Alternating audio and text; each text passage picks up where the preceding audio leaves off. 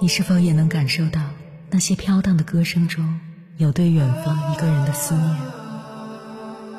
你是否也有遗憾？那些装进信封却始终没能寄出去的千言万语？你是否也走过从南到北那漫长的路？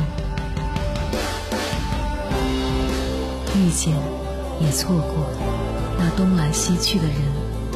当往事随风，一尘风，凌晨时分，跨越千山万水，讲述和倾听我们的故事。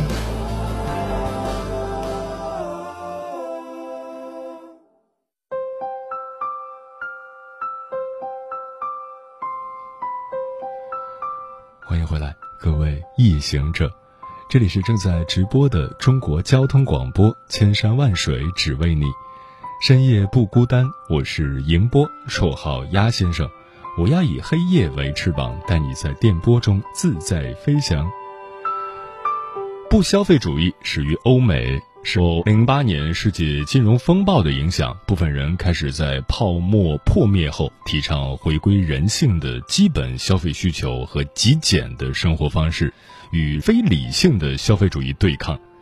在国外，不消费主义者们自愿翻找餐厅或超市外的垃圾桶，分享物资，试图通过不花钱、不购物的方式来证明他们依靠社会产生的过剩物资也可以生活下去。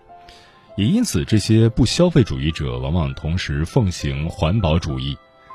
丁红是国内最早被关注到的不消费主义者，他在二十七岁时患上了严重抑郁症。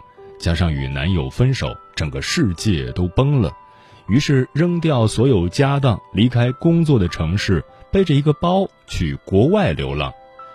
在靠徒步和大巴在国外流浪期间，丁红遇到了不少跟自己生活方式类似的人。他和朋友一起建了不消费主义的 QQ 群，共有五百多人，大家在里面探讨和分享有关不消费的生活方式。在丁红们看来，不消费不等于完全不花钱，他们只为必须的物品付钱，珍惜粮食和蔬菜，简化生活后空出来的时间和精力，则被用来关注健康和心灵。接下来，千山万水只为你，跟朋友们分享的文章名字叫《九零后不消费主义者让生活回归生活》，作者高敏。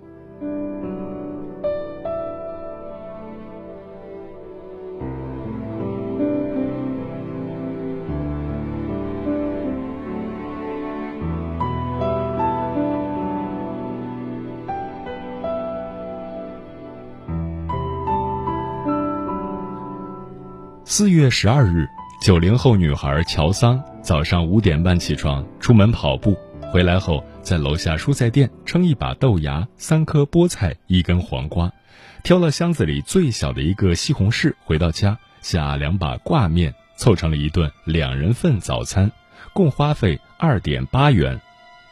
在接下来的一小时二十分钟里，他又用三根豆角、一枚土豆、一半蒜和半截小米辣。做就一餐午饭，收好床铺，打扫卫生，套上反复清洗、连续穿了几十天的灰色卫衣和运动裤，步行五百米，左手提着饭盒，右手拎本书，下了地铁站去上班。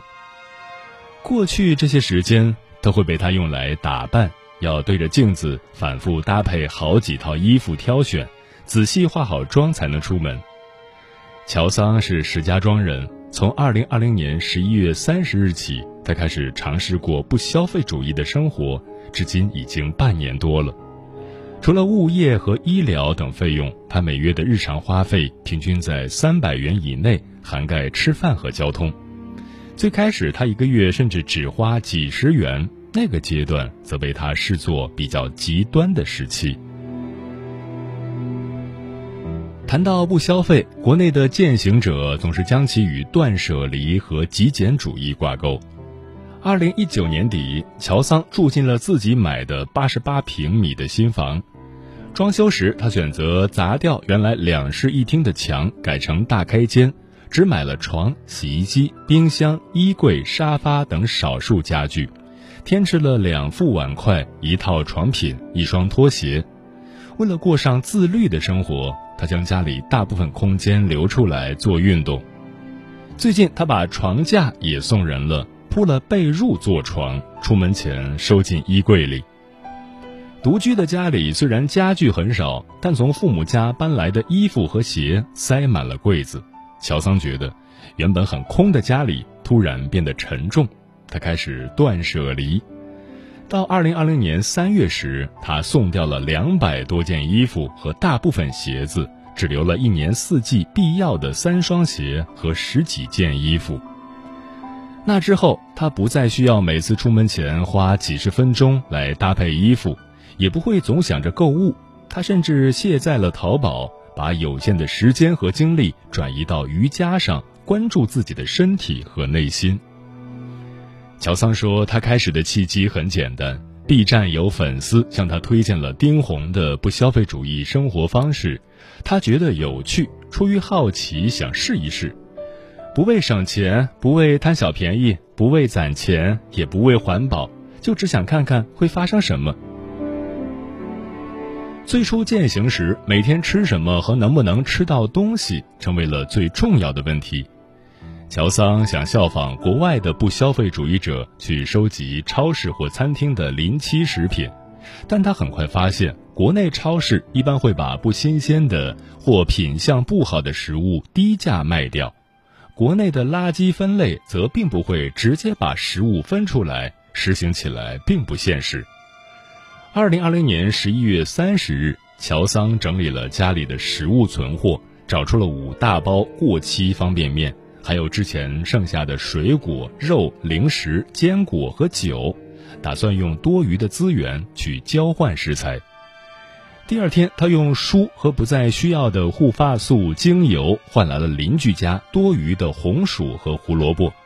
带着瑜伽教材、酒和螺蛳粉去朋友家拿了多余的鸡蛋、土豆和面。在反复计算要不要花钱和吃什么的过程中，乔桑开始关注起从没在意过的日常。清晨拎着过期食物和快递包装下楼扔时，他发现楼下垃圾桶已经被塑料袋包裹着的垃圾填满了。他第一次对每天产生的垃圾有了反思。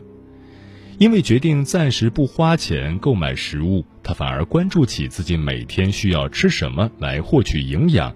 出门会特地带个苹果。除通勤外，他都滑着滑板去取食材，滑板和板鞋也重新得到了利用。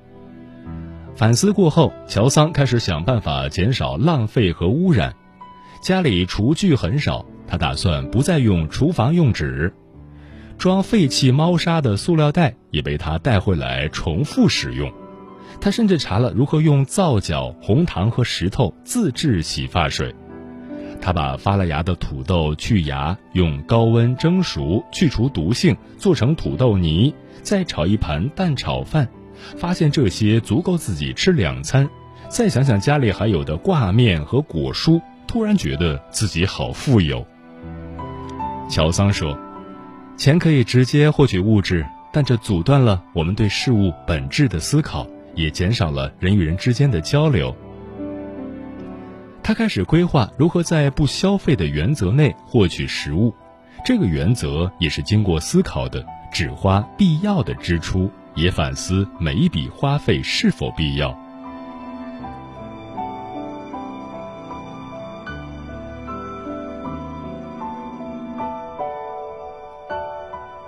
与乔桑不同，张小苏的不消费是为了节省医疗支出。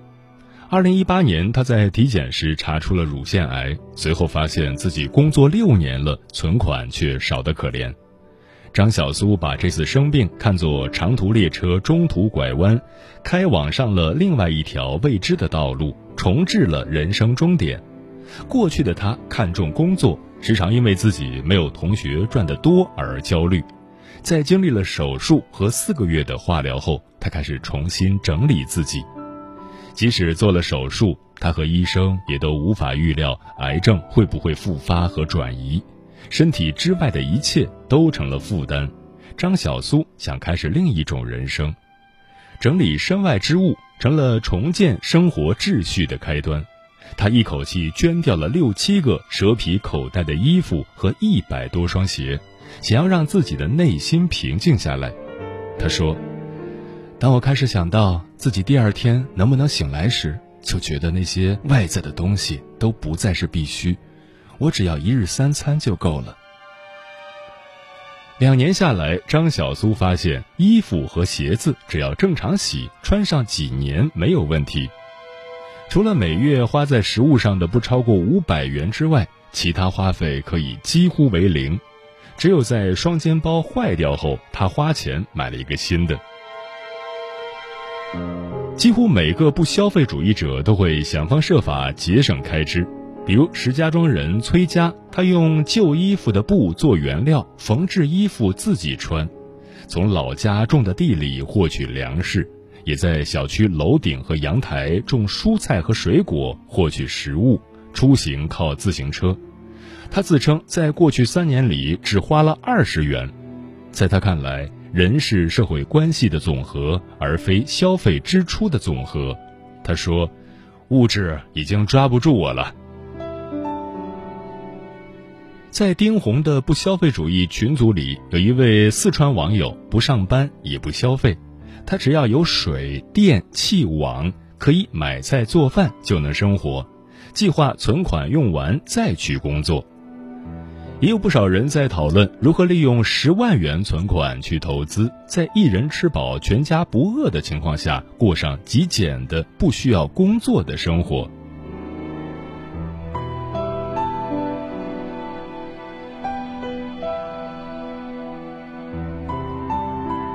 乔桑把自己不消费之前的阶段定义为购物狂，那是另一个极端。疯狂购物的习惯从大学毕业实习一直延续到工作。乔桑在燕郊上大学，每个周末都会坐一个多小时公共交通到北京逛街买衣服。大四实习时，他已经在公司做了小领导。由于不用坐班，他常常在凌晨四点去大红门、天意等批发市场进袜子、披肩和耳环，晚上在草房地铁站摆地摊儿，成批成批的拿货，满足了他的购物欲，交易的感觉也让他很爽。二零一八年开始，乔桑在上海轮岗，他要带项目，也要负责业务，经常加班到夜里十一二点，每到周末。他就去杭州疯狂购物，成斤成斤的给自己和家人买衣服、鞋子和包包。同一个款式，他会一次购入好几个颜色，有时一趟能买一万多块钱的衣服。购物之外，对于兴趣爱好，乔桑也很少在意成本。想学潜水了，就飞去菲律宾，花一万多块钱考潜水证；对瑜伽感兴趣，就花两万多去上课考证。想玩滑翔，直接买机票就去了国外。他还热衷于办各种消费卡，因为觉得胡桃里酒馆的氛围好，充过两三次两千元的卡，四千元一年的健身卡，一次性办了两年，也没去过几次。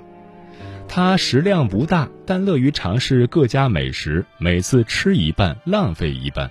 现在回想起来，他觉得自己并不是爱吃，而是热爱打卡。这种消费观是从大学开始形成的。看到同学每天换着花样买衣服、化妆，乔桑也有了攀比心理。但他不想问家里要钱，就从大二开始做兼职。他考了导游证，周末去北京带团，每天至少能挣二百元。后来又考了英文导游证，收入涨到每天四百到六百元，一个周末就可以挣出一个月的生活费。他说。当时就觉得钱太好挣了，于是乔桑逐渐养成了想买就买、想玩就玩的消费习惯。他还有一套自己的金钱观：你不花钱就没有动力去挣更多的钱，不去挣钱，你这个人就没有价值。所以，相比消费这件事，他更多只考虑怎么赚钱，也因此从购物狂到不消费的转变发生的很简单。甚至在践行刚开始，乔桑就再也没有花钱的欲望了。他把自己每天消耗和得到的资源记录下来，并把对于每一餐饭、每一笔花销的思考拍成视频，用来自我监督。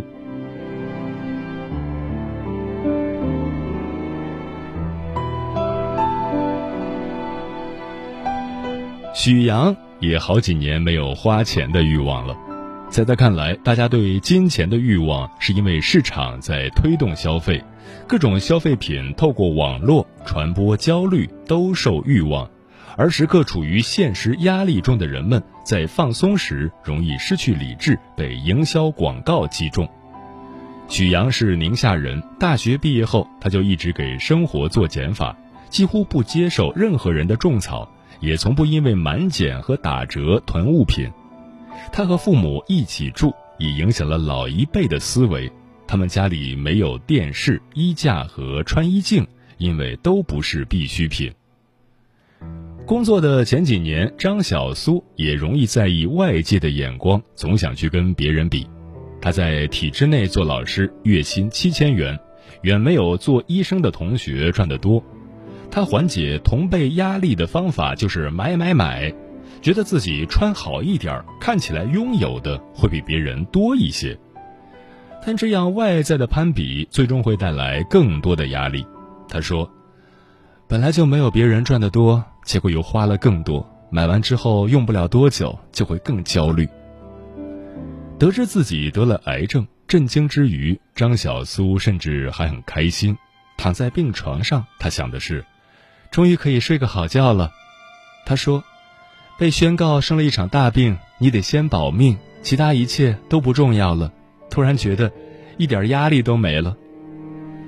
在现在的他看来，除了一日三餐、晒太阳和逛公园，其他什么都不重要了。这些转变发生的一点都不刻意，好像从不消费开始，一切都变了。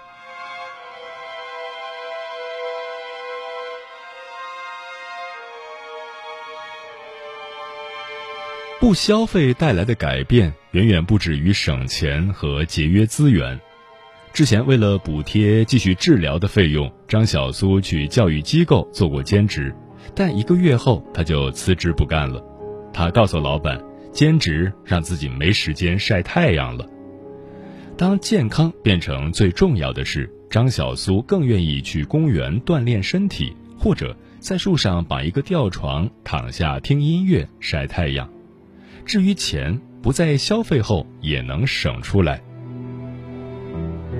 乔桑的改变也是全方位的，开始践行不消费主义。前一天买的运动裤和卫衣，他已经穿了几十天，脏了就洗，第二天干了接着穿。也并没有同事问他怎么每天都穿同一件衣服。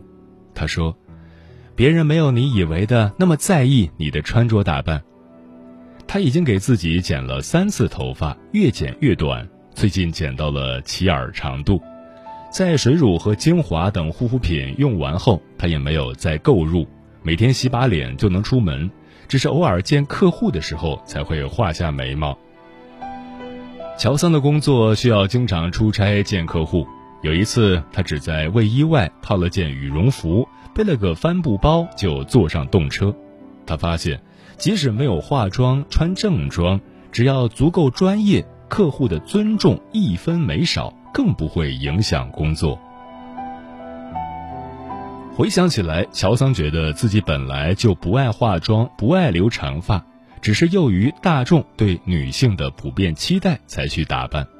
他总觉得长发的自己像是一个戴着假发的男性，也希望自己不化妆就能很自信。问题是，之前没有人告诉他可以不化妆，就像没有人告诉他可以去过不花钱的生活一样。大家很少向内看，很少有人知道自己真正需要的是什么。乔桑说，他之前只关心工作、赚钱和玩乐，他没有时间，没有求知欲，更不知道自己真正想要的是什么。此前他是工作狂。跟闺蜜吃饭、逛街的时候，都要带着电脑随时开工，觉得既然上班就要拿案子、业绩和奖金，很有目的的去主动拜访客户，求胜心很强。不消费后，他对于工作佛系了很多，工作基本控制在朝九晚六，周末几乎不看手机，甚至连之前卖瑜伽服的网店也佛系打理。至于生活中被留出来的时间，他用来思考、读书和瑜伽。他发现自己喜欢上了读书，通勤路上和工作之余，他都在啃书，两个月可以看二十多本。原来看一本书比买一件衣服要充实很多。他还想带着睡袋去二十四小时自习室或者公司打地铺，为了省出通勤时间看更多的书。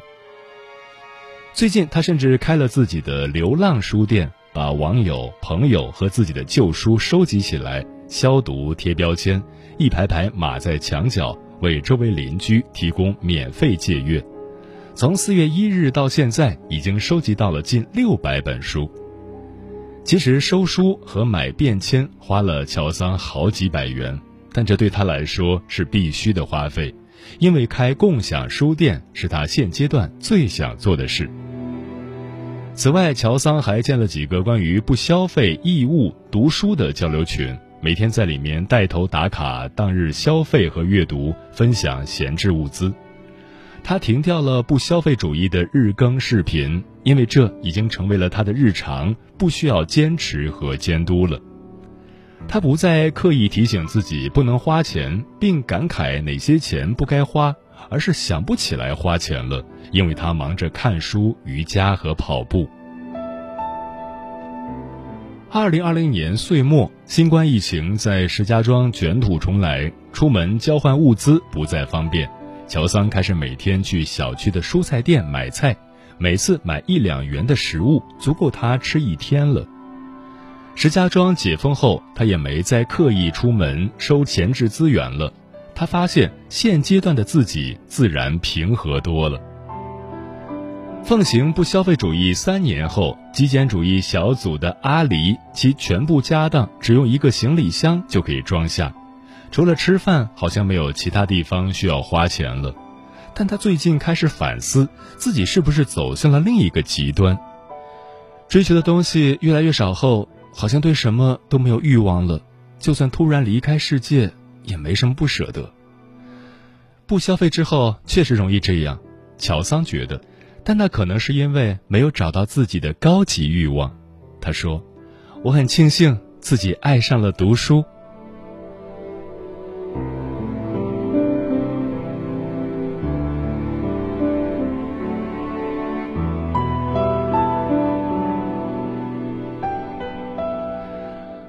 好的，以上就是本期千山万水只为你的全部内容。感谢你的收听。如果你对我的节目有什么好的建议或者想要投稿，可以关注我的个人微信公众号和新浪微博，我是鸭先生，乌鸦的鸭，与我取得联系。晚安，夜行者们。